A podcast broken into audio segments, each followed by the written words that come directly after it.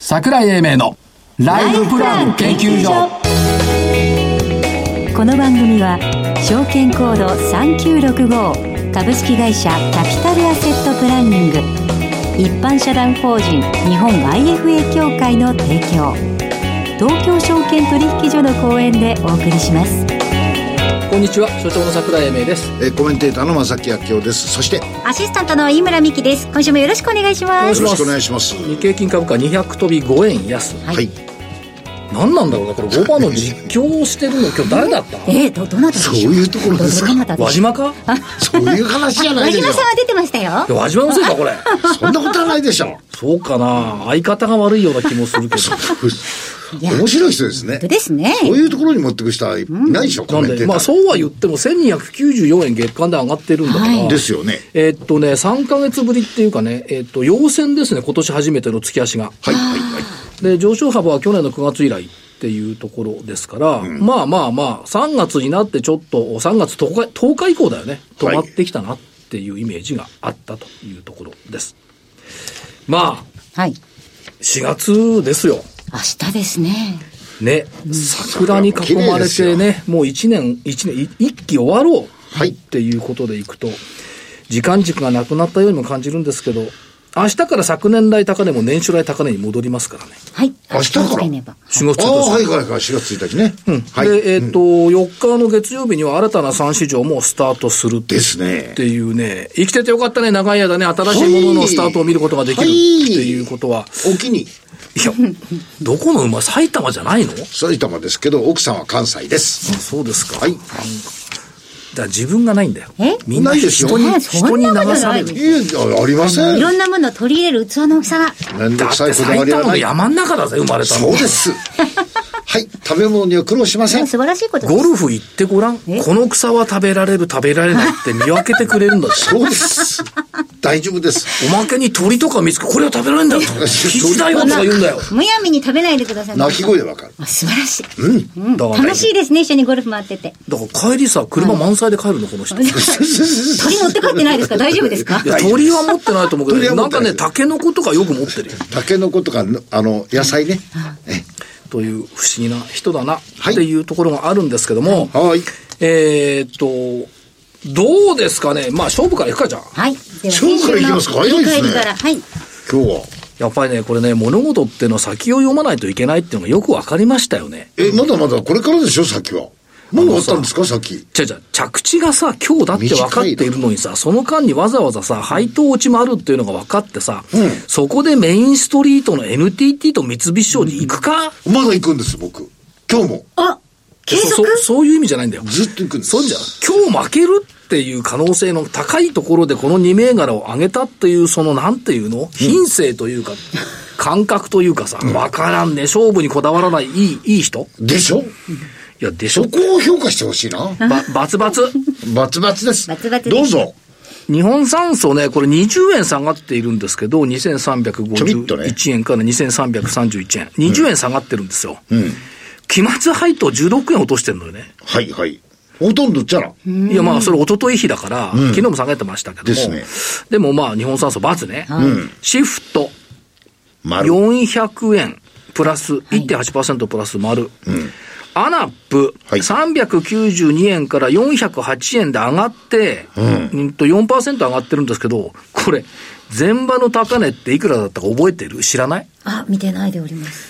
今日、前場460円だったの。へえすごいねすごいよね。すごい10%以上上がってたんです、全場。えっと、つなぐ。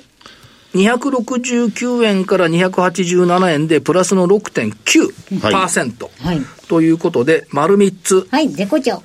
絶好調ですやっぱ丸のない人を勝ちにはできないよな。いや別にえ僕は同情なんかしてほしくないですどうし厳しない。くいやってほやしそれよりお金ちょうだいよい。厳しくやってほし同情よりは金をくれ。いいやいや私の勝ち。はいわ私が入社した時みたいな話2021年度は私の勝ちで、はいあ年度まで行っちゃう競技の一新を飾りました。年度まで行く大団円というかね。はいおおいいでしょうじゃあ来週の銘今日柄記どう念すぞべ。き日ですからねあ、ちょっと言っときますね。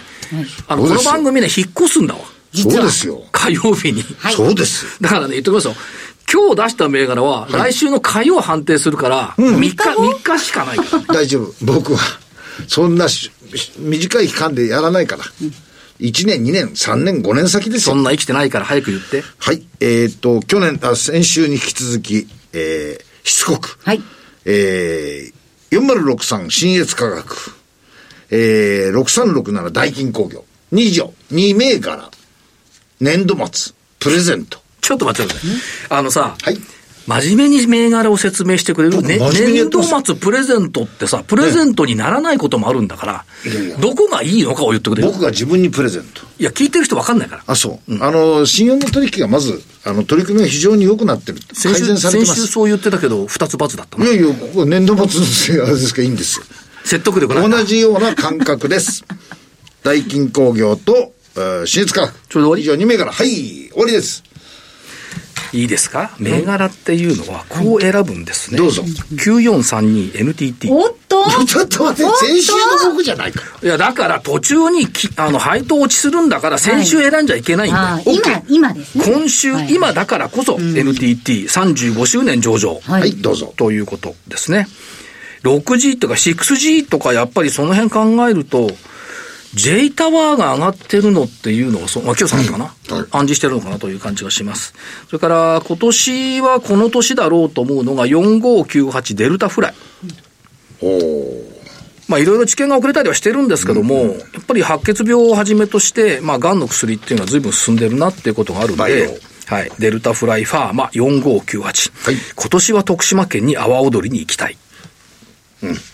年行けなかったんだから。次。ずっと社長に行く行くって言ってないんだ。ないで行けないんだ。最後はね、やっぱり地方展開っていうのが重要だろうと思って、火曜日出てもらったんですけど、4167のココペリ。はい。はい。えっ、と、中小企業の支援プラットフォーム、えービッグアドバンス、運営はいいんですけど、これ良くなってきてて、地方の金融機関通じてね、随分提供してきてるんですが、なんか謙虚なんだよね。謙虚。火曜日の日経長官から全面広告出してんだよ。全然わかんない。ココペリってすんげえちっちゃいんだもん。あとあの地方の企業のあの社長さんとかお姉さんとかがずっと写真で載ってて。 出てますね。あれ、ビッグアドバンスって書いてあったんだけど、はい気がつかなかったココペリというところですね。以上3銘柄で、来週火曜日を迎えたいと思います。この後ゲストの方のご登場です。はい。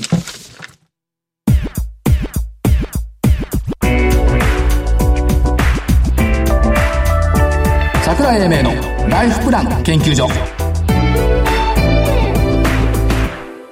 それでは本日のゲストをご紹介します。証券コード4374東証マザーズ上場株式会社ロボットペイメント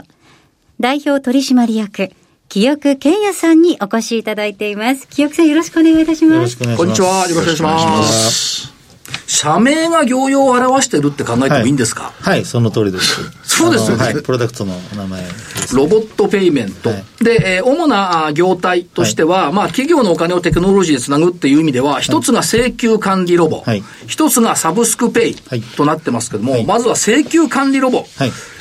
どんな感じの、あれでしょうかはい。あの、請求管理ロボは企業のですね、あの、経理の方や、あの、営業事務などの、まあ、請求書をですね、あの、扱うはい方が、まあ、請求書を発行、まあ、印刷して発行し、捺印して、あの、郵送して、はいそれであの、お金が入金されたかどうかを確認して、で確認されてない場合は、まあ、催促をしたりとかっていうような一連のその、請求管理業務っていうのがあると思うんですけども、はいこれがその、まあ、紙だったりとか、まあ、大量だったりとか、あとはもう、お支払いいただけない方がいたくさんいたりとかって、もうはい本当に煩雑で、めんどくさいような作業、あの、がたくさんあるんですけども、はいこれを全部その、まあ、クラウドサービス、はいあの、SARS で提供してるんですけども、これが全部、あの、代わりにやるとはいいうような、あの、システム、サービスでございます。あと、請求業務を代行するときは、請求丸投げロボっていう名称になってるんですけど、丸投げってすごいですよ、これ。そうですね。あの、まあ、請求管理ロボを導入いただいて、あの、まあ、担当者様が、あの、やられるって、まあ、操作してですね、やられる場合もあると思うんですけども、もうそれももうめんどくさいっていうかですね、もう丸投げしたいと、はいやりたくないと。いった場合は、請求丸投げロボを、あの契約いただければ、我々が代わりにですね、あの請求金額をもう買い取りまして、はい保証しまして、もう全部我々が代わりにやると、催促、督促も全部やると。はいいったのが請求丸投げロボになります。ということになって、まあ、はい使われている企業さん、大企業から中堅、中小企業さん、幅広いんですけども、やっぱりこれは便利ですよね、おそう客でさんすね。にしてみると。はい非常にあの便利だと思います。ズボラな正木さんでさえです よこれを使おうかと考えたっつうぐらいの、考えました、真剣に。ね、ええ助かるんですよ。老体に鞭打って請求書を出すよりは、この方が楽でしょ。そうなんです。でしょ、これ、社長、そんなお金高くないですよね。はい、あのー固定費、あのープラス、あのー手数料、パーセンテージを頂戴しています。はい。数千から数万円単位1件あたり。えっ、と、そう、そんなにか、一件単位はそんなにないんですけども。一件単位そんなにないはいあの、固定費は、えー、5万円から。 5万円から固定はい。費ではい手数料は1、1%、はい2%程度頂戴するという形になっています。これやっぱりどんどん伸びているっていうふうに見ていいわけですね。はい。伸びてます。はい。で、えっ、と、もう一つ。これもそのままなんですけど、サブスクペイ。はいこれはどういう存在でしょうか、はい、サブスクペイはですね、まあ、その名前の通りなんですけども、まあいわゆるサブスクリプションって、まあ、最近流行ってる言葉なんですけども。チャリンチャリン型ですねはい。はい毎月毎月こう、請求をかけ、あの、決済をかけていく。はい5000円、毎月5000円、あの、回収するっていうですね。は例えば、あの、ネットフリックスだとか、はいダゾーンだとか、まあ、ああいうその、サブスクって言われる、その、もう毎月定額で何でも、ええあの、見れますよっていう、あの、あの、配信サービスがあると思うはい例えば、ああいうものを、あの、事業としてやりたいときに、我々と契約いただければ、顧客管理から、あの、決済の、い自動の決済ですね。毎月、毎月勝手にこう、あの、か回収、お金を回収していくといったものが、あの、全部、あの、つ楽にできると。すぐスタートできるといったようなサービスでございます。だから最初アップフロントのとこでデータ連携しちゃえば、あと毎月自動になってくれるっていう。はい。もう最初だけ登録すれば、あとは何もしなくても、はいあの、回っていくといったようなサブスクの、あの、管理システムになっておりもます。のすごいそういった意味では、便利、簡便、はいということですよね。そうですね。はい。という中で、えっと、は業績面はいでいきますと、お21年12月期、この間、あの、終わった決算はいで見てみると、えっと、売上高の成長率、結構伸びてますよね。2桁ずそうですね。の伸びですよねはい。はいというところですし、えーっと、お売上高の前期、前々期比でいくとプラス29%、営業利益でいくとはい133%っていうところですから、はいえー非常に伸びてきた。というふうに見ていいんですね。はい。おっしゃる通り、ありがとうございます。で、そういう中で、えーっと、中継出されてますけども、顧客単価の向上とアカウント数の増加が売上高の成長率が上がることになる。はいそりゃそうな、これなんか具体的にはどんなことをおやりになっていくんでしょうか。はい。シンプルにですね、まはあ、い顧客単価を上げて、かつ契約の件数を上げるっていうのが、まあ、成長戦略になっているんですけども、はい我々のサービスは一般的なそういう SaaS、あの、クラウドサービスと、と一つ違う点がありまして、はい一般的な SaaS は固定費だけがメインなんですけども、ええ我々はあのお客様の売上とかですね、決済高とか請求金額とか請求件数に応じてはいプラスで頂戴するフィーがございますので、まあある意味その固定費だけじゃなくてお客さんが成長すればするほどどんどんどんどん客単価が上がっていくとはいいう性質がございまして、これがその顧客単価を上げるあのポイントになってます。だからお客様の顧客の事業が伸びていけば当然ながら重量的に重要というかその量は増えていくんで、そうですねそうするとお御社のお単価は上昇していくはいっていうことそうですですよね。はいだから、えっ、と、請求管理ロボを見てもずっと右肩上がりですし、サブスクペイ見てもずっと右肩上がりになってきていますし、はいその流れってのはやっぱりつ、あの、つ、つながって継続していくっていうふうに見ていそいんうでですすね。ね。顧客単価も過去からどんどん上がってきてますし、今後はその大手さんををもっとですね、はいあの攻める予定なので、さらに顧客単価を上げていくっていうようなことが可能になってくると思います。これがですね、はいえっ、と5、5年後のはい請求管理ロボの売上高成長目標って出ているんですけど、これ拝見すると、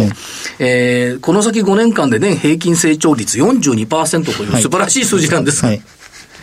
これはどう考えたらいいですかまあ、過去もですね、あの、立ち上げから60%以上の、あの、成長を達成してきてますので、はいまあ、だんだんだんだん規模が大きくなってくるうちに、まあ、ちょっと下がってくると、いい、うことではあると思うんですけれども、まあ、あの、計画としては42%、気持ちとしては50%以上と。気持ちとしてはもっといもうっとたく形さんで、はい、あの、攻めていきたいというふうに考えます。あともう一つの柱のサブスクペイの方は、はいえっ、と、これも、おー2026年12月までにはい年平均成長率23%。はいこれも2桁ですよそねうで。すね。これも20%前後をずっと達成してきてますので、これはさらに上場金ですね、アクセル踏んで、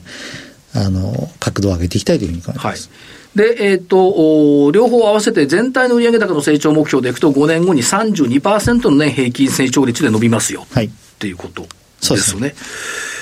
これはやっぱりこの可能性はやっぱり高いって見た方がよろしいでしょうね。もちろん中継で出させていただいてますので、はいい、ただいてますので、あの、ぜ必ずやっていきたいというふうに考えてますが、もっと、あの、上昇、はいさらに上をって目指して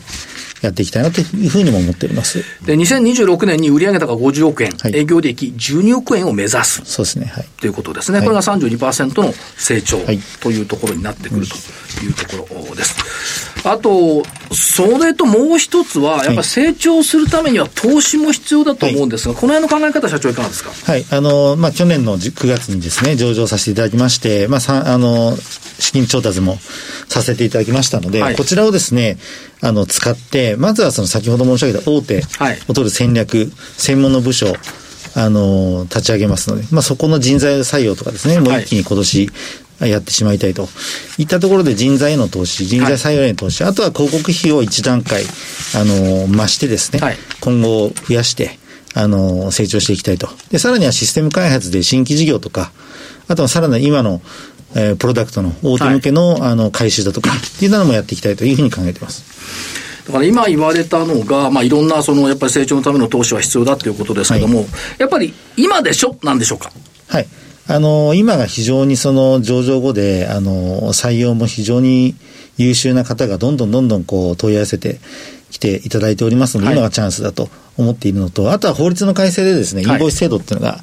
えーありますので、来年再来年でいくことに、あの、大手さんはじめもうスタートしてますので、はい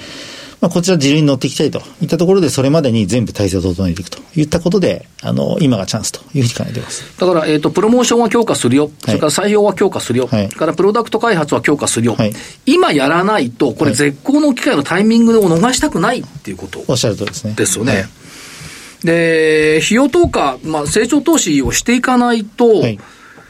5年経つと大きく売上高営業利益の差になるだろうというシミュレーションになってます。そうですね、する場合としない場合、今年あのかなり差が出てくると思うので、今年はするとはいいう決断のもと、まあ、赤字のえー計画を今年だけは出させていただいていると。今期ですね。だからこれは、まあ、売上高が伸びてるんで、はい成長投資が大きいと部分で、えっ、と、まあ、赤字にはなりますけども、はいこれは一律化と考えていいんですそようね。ですね、はい。だから、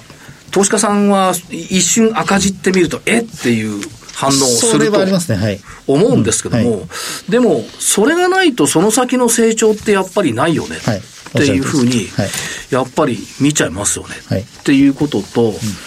社長、その先って今、サブスクペイと請求管理ロボですけども、はいやっぱり新たなサービスっていろいろ考えておられるんですか、はい。我々もちろんビジョンがですね、お金をつなぐクラウドで世の中を笑顔にということなので、まず、まずはお金回りを中心に、今のビジネスの周辺を中心に、新たなサービスを、あの、検討、企画してま、まいっておるんですけども、まずは一つはですね、BNPL、いわゆる後払いの、はいマーケットっていうのは、まあアメリカでも非常に伸びてきていると。で、日本でもだんだんやってきている会社も増えてきておりますので、こちらを今企画しておりまして、これを今年中にですね、スタートしていく。はい新たな3つ目の柱といったことでやっていきたいというふうに考えてこいまれす。社長言ってみれば、フィンテックの領域そうですね、フィンテックです。ですよね。はい。で、これ企画されてる。いもう一つありますもう一つはですね、我々やはり、あの、請求件数とか、け決済が非常に大量に扱わせていただいておりますので、これらを解析することによって、はい新たなマーケティングのサービスとか、新たなさあの、セールスの支援とか、はいまあ、そういった方面のことを、あの、これから検討していきたいというふうに考えています。これはだから言い換えると、まあ、データバイニングっていうかっこいい言葉になっちゃうんですけども、そうですねやっぱおっしゃりる通りでデすータ戦略っていうのは非常に重要ですか、非常に重要だと思いますね。はいはい、これからは。やっぱり社長、体で感じますはい。あの、もうそういう時代になっていくというふうにえー考えてます。ということは、データマイニングとフィンテックっていう部分があの乗っかってくるってなると、これだけどあの、結構クロスする部分がやっぱり多いわけですよね。非常に苦労する部分があると思います。で、従来業務ともクロスするはいっていうことですから、はい従来のその日本柱のところは顧客単価アップとアカウント数拡大、これは見えている。はいで、新たな部分がと入ってくると、この辺をまた活用してえ新展開に入っていく。そうですね。積み重ねていきたいと。とどまることを知らない成長頑張っていきたいと思います。ということですよね。だけど、やっぱ今追い風ですかそうですね。コロナが逆にあれ、あの、追い風になっている部分もありますし、我々のビジネスも過去からですね、リーマンも大震災も経験してますけども、はいどっちかというとあんまり関係ないというか、外部環境には左右されない。ええ全く左右されないので、ははいいなんで、あくまでもそういうその世の中の DX 化、IT 化っていうものに乗っていきたいなというふうに考えています。だから今更 DX って感じでもないんでしょ社長にしてみれば。いや、まだまだこれからだと思いますね。ままだだまだまだこれからその紙文化、あの、全然進んでないと。でインボイス制度も、あの、延期になりましたんで、まあ、まだまだこう、これから、あの、どんどん変化していくというふうに考えてますね。最後に投資家さん、株主さんも聞かれてるかもしれないんで、はい社長からメッセージ一言頂戴できればありがわたいかりでますした。今日はあの、お聞きいただきましてありがとうございます。我々はやはりその、安定したストック型の積み重ね型のビジネスで、どんどん加速、それを加速させていって、まあ今回はあの、投資といったところで、一旦赤字にはさせていただいたんですけれども、将来的にはどんどん利益を出して、あの利益が出た暁には配当も、あの、行っていきたいというふうに考えていますので、あの、ぜひですね、長い目で、あの、ご支援いただければというふうに思いますので、よろしくお願いいたし ます。でも分かりやすいですね。ロボペイって覚えたらいいんですもんね。ロボペイです。はい。今日はありがとうございました。ありがとうございましたありがとうございました。本日のゲストは、証券コード4374、東証マザーズ上場、株式会社ロボットペイメント、代表取締役、清久健也さんでした。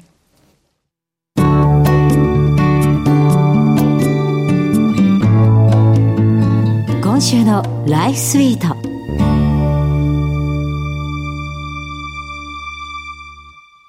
さ、さ、さて、ということで、今週のライフスイートのコーナーですが、サバ3つもそいうやいや、だって今日私ここ何をしてるって聞かされてないんです。あそうあですのね、はいちょっとね、音楽聴いてみたいんですよ。おう音楽流れるかなどんな音楽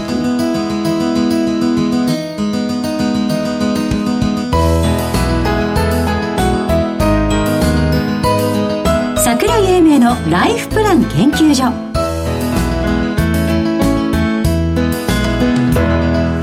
これね、飯村さんがはいこの番組に参加してくれた時に、はい何パターンか、はいあのー、撮ったうちの一つ、はいで、一回も放送で使ってなかった、はい。あそうなんですかこういう音楽だったらもうちょっとまともな番組できた ね。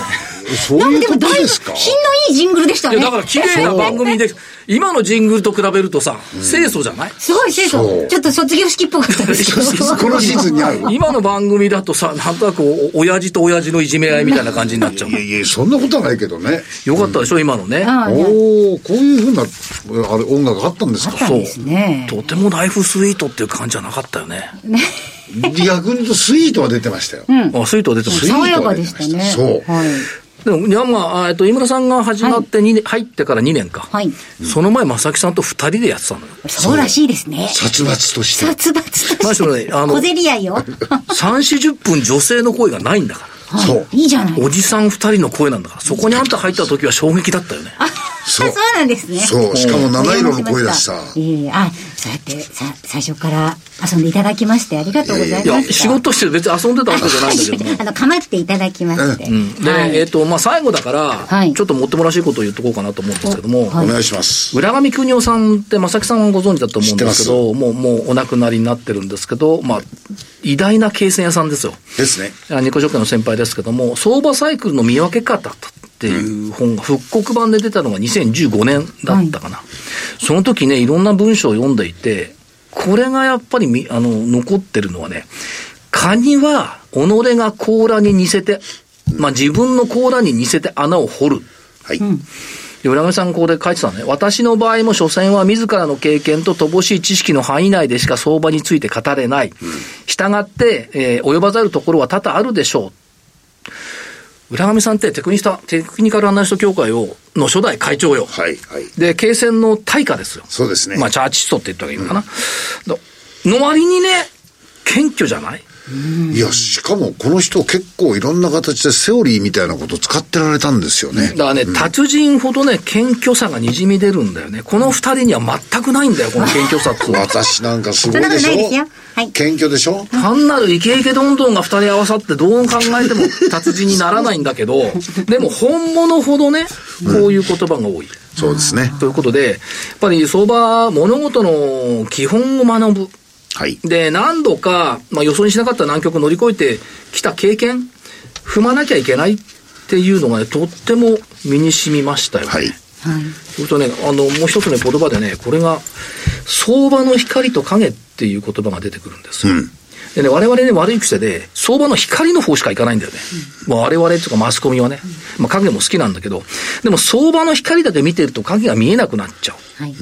で、光と影があるんだけど、でも、株式市場にはロマンがあるって浦上さん言ってる。から、えっ、と、企業収益、金利、水準とか、そういう問題よりも、方向性が重要だ。原理原則ですよね。ということを言っていたのと、いもう一つ最後ね。インデックス運用が集中すると、相場に表情がなくなるっていうんだよ。これはね、染みたね。知りましたね。相場の表情っていう言葉はとても染みました。はいということで、浦上さんも生きてたら今の相場どういうんだろうね。うん、楽しみですね。はい。はい。いや、あの、ぜひ手に取りたいなと思います。ライフスイートのコーナーでございました。はい。それではここでお知らせです。財を生かすと書いて財活。キャピタルアセットプランニングは創業31年目。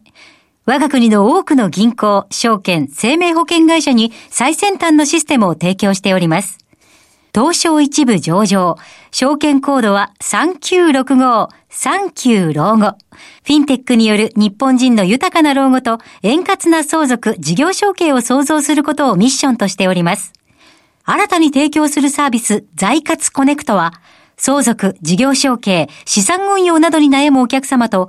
キャピタルアセットプランニングが提供しているウェルスマネジメントワークステーションやゴールベースプランニングなどのシステムを活用しているプロフェッショナルな財活アドバイザーを結びつけ、お客様のお悩み解消のお手伝いをするマッチングサイトです。今すぐ、財活コネクトを検索。東証一部上場、証券コード3965、39老後、キャピタルアセットプランニングにご注目ください。資産運用の目標設定は人それぞれにより異なります。個々の目標達成のために独立、中立な立場から専門性を生かしたアドバイスをするのが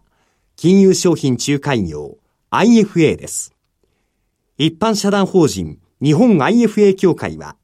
企業 IR 情報を資産運用に有効活用していただくため、協賛企業のご支援のもと、この番組に協力しております。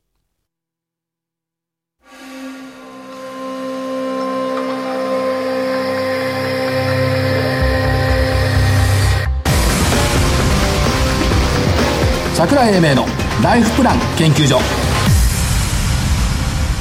この番組は、証券コード3965株式会社キャピタルアセットプランニング、一般社団法人日本 IFA 協会の提供、東京証券取引所の講演でお送りしました。なお、この番組は、投資、その他の行動を勧誘するものではありません。投資にかかる最終決定は、ご自身の判断で行っていただきますようお願いいたします。ということで、はい木曜日のこの時間帯の番組はこれで、えー我々最後。はい、こということで、の3人のお届け、今日が最後です。さっきのあの、卒業式みたいな音楽を聴いた飯村さんの涙腺が緩むかと思ったら、ちっとも緩まなかったね。 そんなことでは揺るぎませんよ。最後、最後に教えを言っといたからそうね、なんででもねす。もう本当番組始まった最初から優しかった桜井さん最後の教えが3つの原でございます。はい原理、原則に逆らわず、えー疑問を持ったら原点に当たりましょうと、教えていただきました。原点に当たるっていうこと、はいで疑問を持つことが実況やる上でも多分大切だから、で多分これから飯村さんと会うことはめったにないと思いますけ そ んなことはないですよど頑張ってはい。涙腺が緩まないように生きてありいただきたがとうございます頑張りますそれでは、えーこの辺りで失礼します、えー、桜井英明とまさきあきおと。アシスタントの飯村美樹でした。では次は火曜日ですごきげんようごきげんよう